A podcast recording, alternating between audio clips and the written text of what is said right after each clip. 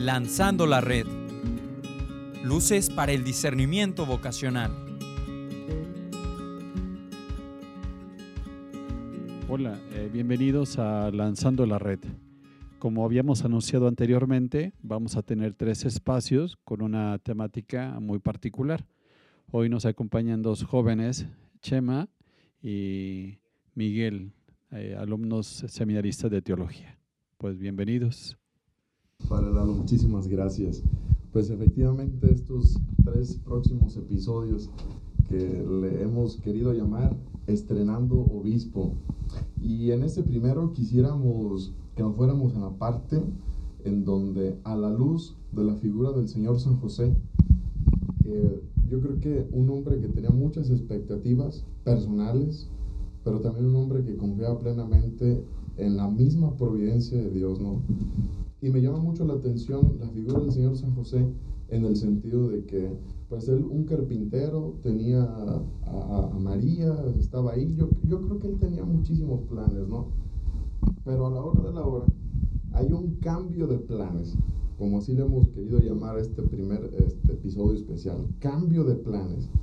Y en ese cambio de planes, me imagino yo que también el Señor San José jamás se imaginó que él sería el padre del mismo Dios, el padre adoptivo del mismo Dios.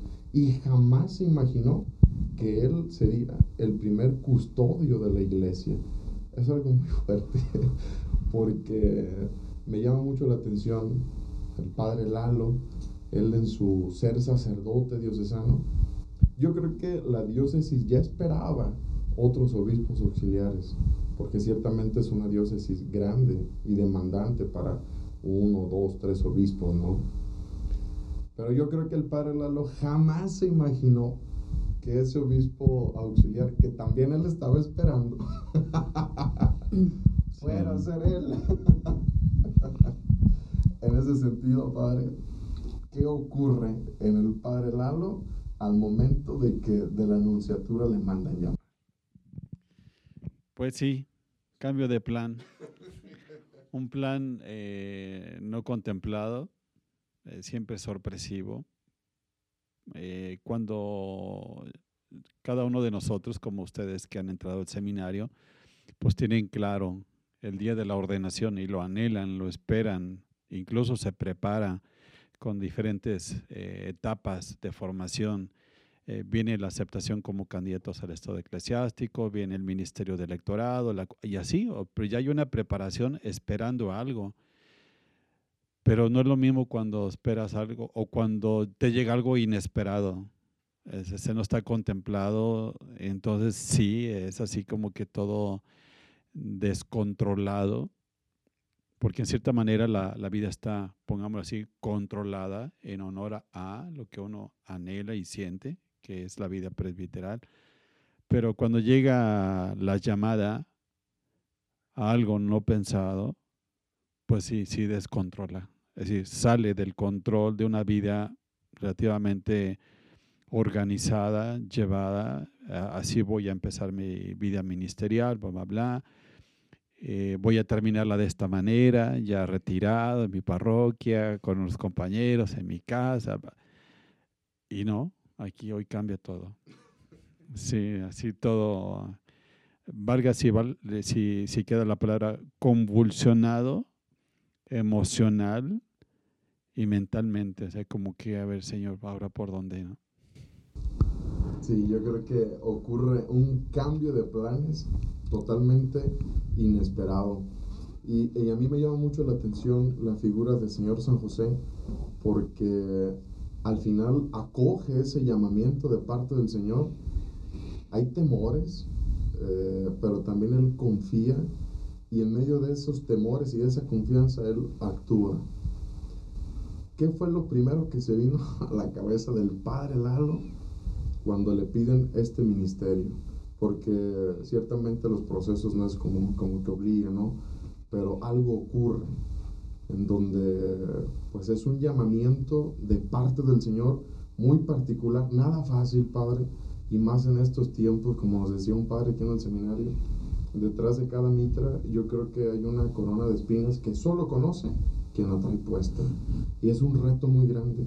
Pero yo creo que esos temores y ese reto, cuando usted recibe esta noticia, es más grande la confianza en el Señor que si Él está llamando a, esta vocación eh, de formar parte del, del, episcopado mexicano, yo creo que sí, sí hubo temores, sí, a lo mejor hasta le incertidumbre, ¿y por qué yo? Eh, pero es más grande todavía como ese confiar pleno en el Señor. ¿Qué ocurrió este, en cuanto usted recibe la noticia? Eh, ¿Qué hay del padre Lalo? ¿Qué, ¿Qué fue lo que le vino a la cabeza?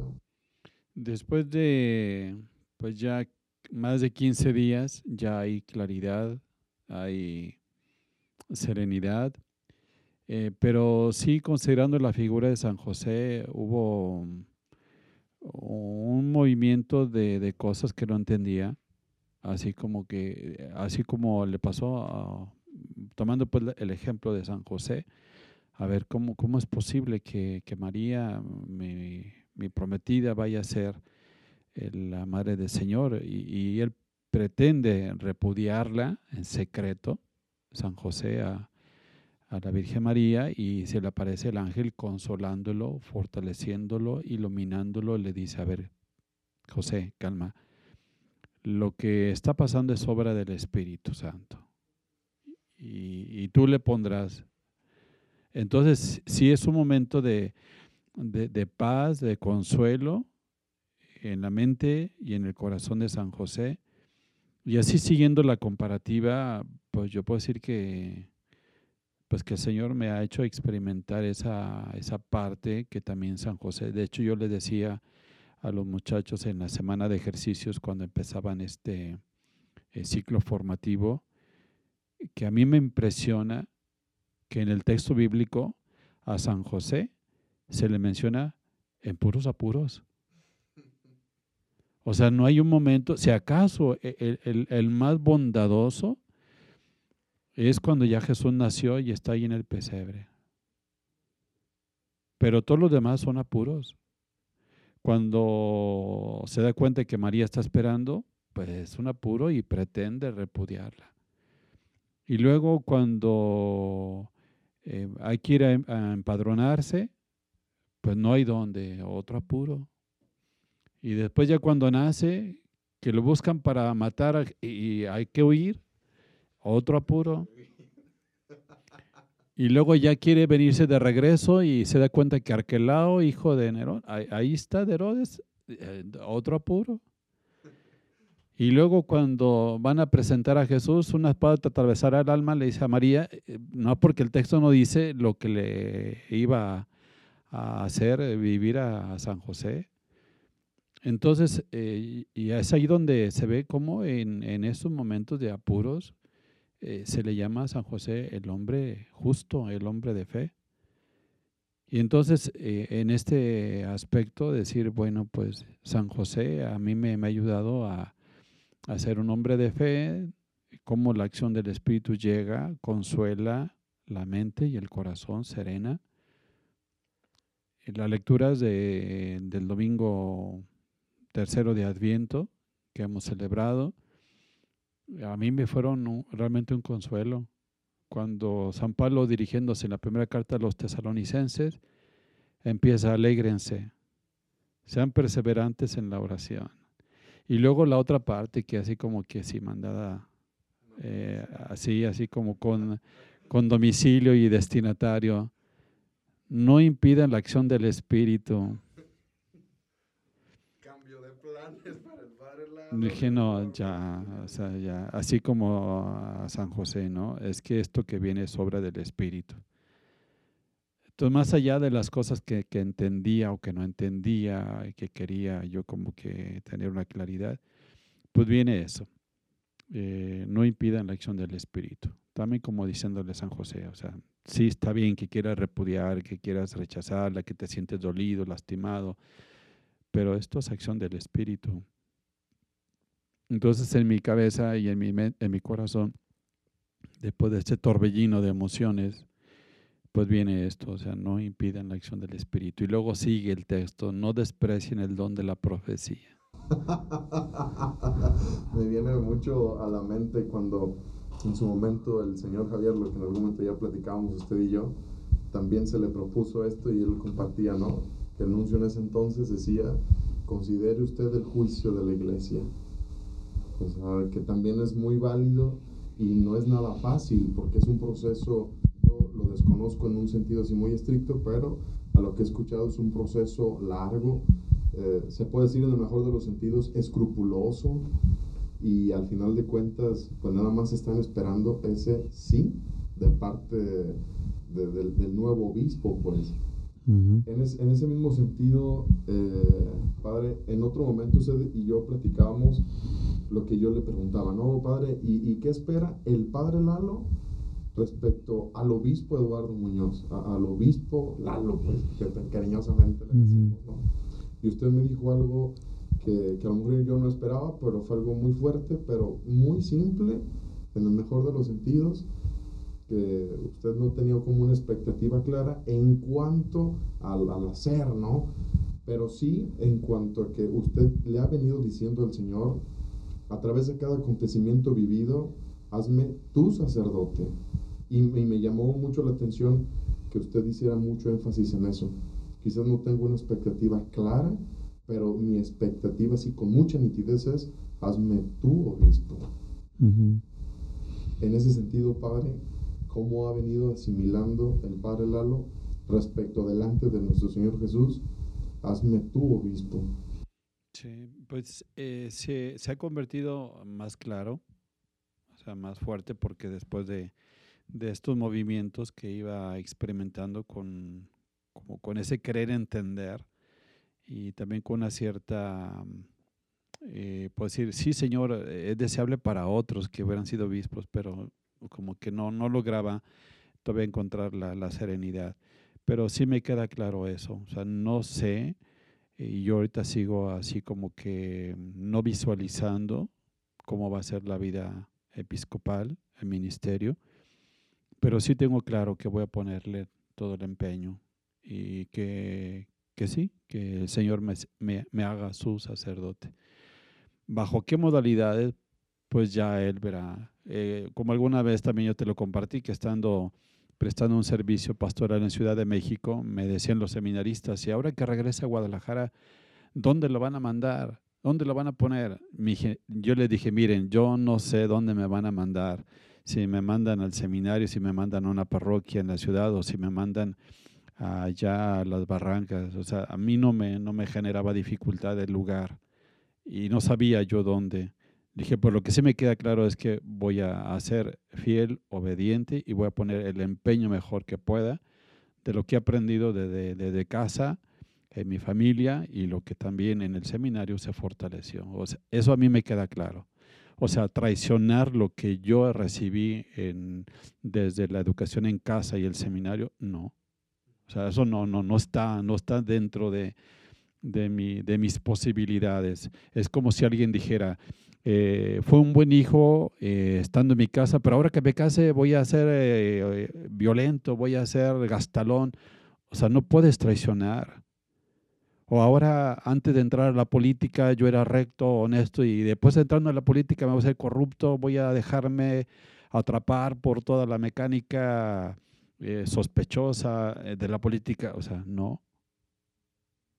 Es una traición a uno mismo, a lo que uno ha recibido y entonces esto es lo mismo que hoy me viene. ¿Qué viene en el episcopado? No sé qué realidades vaya a vivir, pero sí sé que quiero vivirlas en la misma claridad que como era presbítero. Ponerme en la mano de Dios y que Él me haga su sacerdote. De algo que sí tengo también muy claro es que el Señor llama a cosas muy grandes. Y en ese llamar a cosas grandes a veces son cosas que no se imaginan son totalmente inesperadas, en donde necesariamente hay un cambio de planes en la persona. Y también puedo decir que, que, el Señor en ese mismo llamamiento muy especial que hace, también Él sabe acompañar, también Él sabe estar, así como, pues así como usted lo dice hace rato, no, al Señor San José lo trajo en cada apuro, sin embargo, Él supo estar ahí con Él. Y también San José que supo ahora, sí que leer la misma voluntad de Dios y leer lo que le, iba inspirando, ¿no? Para él poder eh, moverse con la misma finalidad de un proyecto, que era el proyecto total de la salvación. Yo no dudo que el Señor sepa acompañarle a usted en este nuevo llamamiento, que es totalmente desconocido porque no lo ha vivido, ciertamente, pero yo sé y confío que, que Él va a saber estar. Y, también sé, porque pues usted es un hombre de, oración, que lo somete a discernimiento, también sé que usted sabrá asumir y asimilar la misma voluntad de Dios, la misma lectura de Dios en su vida y sabrá responderle y por dónde llegará, como hace rato lo expresó ahora con las lecturas, llegará así como la voz muy nítida de parte del Señor que a usted le hará sentir su presencia en este llamamiento. Sí, sí, y, y ahí a mí me parece que es clave no, no perder el ser hombres de Dios. ¿Qué fue lo que hizo fuerte a San José? Ya desde la definición, el hombre justo. ¿Quién es el hombre justo en el sentido, en, el sentido bíblico?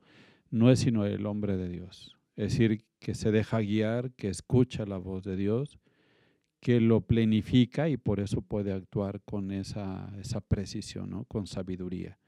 Justo, sabio, prudente, van en la línea de un hombre de Dios. Entonces, e, eso es lo que pues yo le pido a Dios, ¿no? Que no, no me deje de ser un hombre sediento del de, Señor, que no, que no se me vaya el piso, o que no te me vayas tú, mejor diciéndole, sí, porque si no, pues ya ahí quedo yo.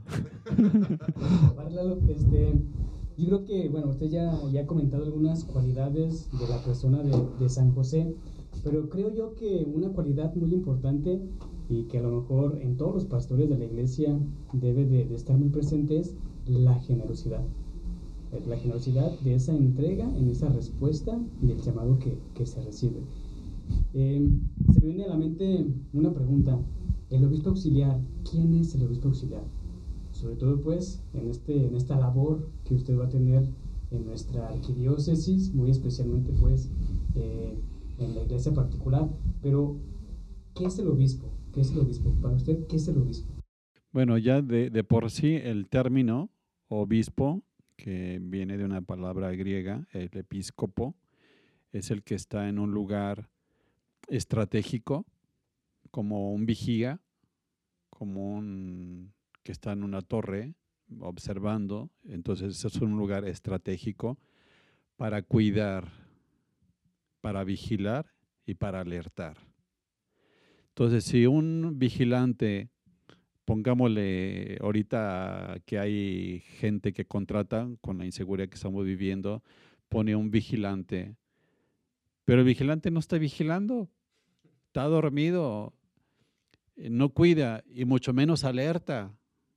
O sea, porque él podía decir, ah, este, viene un peligro, pero tú lo vas a defender todo o alertas a los que están adentro para que se sume la reacción frente al peligro. Entonces, frente a un mundo de inseguridad, recordemos esas imágenes que Jesús utiliza, el pastor y las ovejas. El obispo es un pastor que vigila, que cuida, que protege, pero que alerta. Alerta de los peligros, alerta a tiempo para que también los demás se equipen y podamos reaccionar. Entonces un obispo es ese que está en un punto estratégico, pero para cuidar, para vigilar, pero para alertar. O sea, y no solamente alerta del peligro de él, de su vida, porque viene el enemigo. Entonces, él es el primero que, advierte el, peligro para él, pero también es el peligro para los demás. Volvemos al ejemplo de, de lo bíblico. Eh, Jesús habla de del pastor que debe de advertir a las ovejas de que viene el lobo. No vaya a ser que este pastor se convierta en un asalariado y en vez de vigilar, de cuidar y de alertar, él mismo se traga las ovejas. Él mismo las descuida, él mismo las pone al descubierto y cuando viene el lobo huye. Entonces el obispo en este sentido se convierte, es un llamado por Dios a, a un lugar específico, estratégico, para que tenga esa función. Eh, aquí a mí me viene una luz eh, también que no solamente corresponde al obispo, también corresponde, vamos a decir, al ciudadano o a las ovejas, si seguimos la comparativa bíblica. Yo, Eduardo, este, soy consciente que Dios me ha dado esta tarea. Tengo que vigilar, cuidar y alertar. Pero yo les pregunto a ustedes y les pregunto a quienes nos escuchan, ¿se dan cuenta que tu obispo está para cuidarte, para alertarte y para protegerte? Y te va a cuidar y te va a alertar y va a vigilar sobre tu bien, porque esa es la principal tarea del, obispo, vigilar por la vida, por la seguridad, en todos los sentidos de las fauces del, del lobo. Entonces, no sé, yo por ejemplo, puedo decirte, a ver, Chema, Miguel, fíjate que en el seminario tú puedes enfriarte en la oración. Te estoy advirtiendo de un peligro que te puede llegar. Y dice, ah, pues es el obispo. O sea, así como hay una intensidad del llamado que uno recibe, yo me pregunto si es la misma intensidad de quienes se sabe que tiene un nuevo obispo o que tiene un obispo titular, en este caso el cardenal, y nosotros como auxiliares auxiliamos, apoyamos. Entonces, ¿apoyamos en qué? Al obispo titular, en este caso el cardenal Robles. Pues lo apoyamos en esta tarea del obispo, del quien está en un lugar específico, estratégico, para velar, cuidar, alertar. Cuidar sanando, alimentando, llevando pastos verdes, si está lastimada, pues estarla haciendo los eh, requerimientos para que sane, integrarla, etc. Pero también es alertar. O sea, yo creo que este elemento sí tenemos que dimensionarlo en, la vida de la iglesia, en la vida de nuestra sociedad. Porque a veces pueden uno decir, pues tenemos un obispo, eh, pero te das cuenta que él se preocupa por ti. Pero el obispo habla y habla y habla y nadie le hace caso. Es como el obispo que está advirtiendo, oye, ahí viene el lobo. Sí, a través de ideas, de costumbres, de prácticas que atentan tu vida o la vida ajena, la vida del bebé, la vida del no nacido, te está advirtiendo. Cuando el padre Paquito le dijo a usted, cuando estábamos ahí con él, y le dijo a usted, padre Lalo, gracias por decir sí. Y recuerdo también lo que usted le dijo en ese entonces, ¿no? Ese sí lo vamos a construir juntos. Y aquí es en donde viene también esa otra parte, ¿no? En donde ya tenemos la noticia de, un nuevo obispo auxiliar, de dos nuevos obispos auxiliares, ya se asimiló ese cambio de planes, pero también viene un, un cambio de mentalidad en ese sentido. Y yo creo que usted aquí desde el seminario con nosotros se ha venido logrando. Para mí es un testimonio fuertísimo que a pesar de que usted ya sabe su nombramiento, a pesar de que ya tiene eh, el lema, todo, en fin, usted sigue bajando los martes a trabajar con nosotros. Y usted sigue estando ahí con nosotros. Y esa es una elocuencia increíble que, que el volumen no es en la voz, sino en el mismo acompañamiento con nosotros, seminaristas. Y desde ahí usted está entrando con un nuevo horizonte en donde no de una manera explícita nos está diciendo eh, esto respecto a la vigilancia del, del, episcopo, pero sí es entrando directo para un, un, nuevo cambio de mentalidad, incluso con nosotros seminaristas, en donde el obispo, el seminario, el obispo, presbiterio, el proyecto se hace eh, en conjunto. Ese sí se construye juntos todos los días. El obispo sí desde su cátedra, pero nosotros acá, o sea, así tal cual, ¿no? También acogiendo eh, esa llamada del que está alertando, viene el lobo, corre, huye, protégete, escóndete.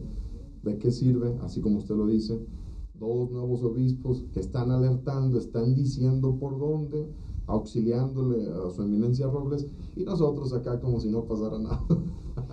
Entonces, Sí. ese cambio de planes también viene para nosotros, no solamente para ustedes.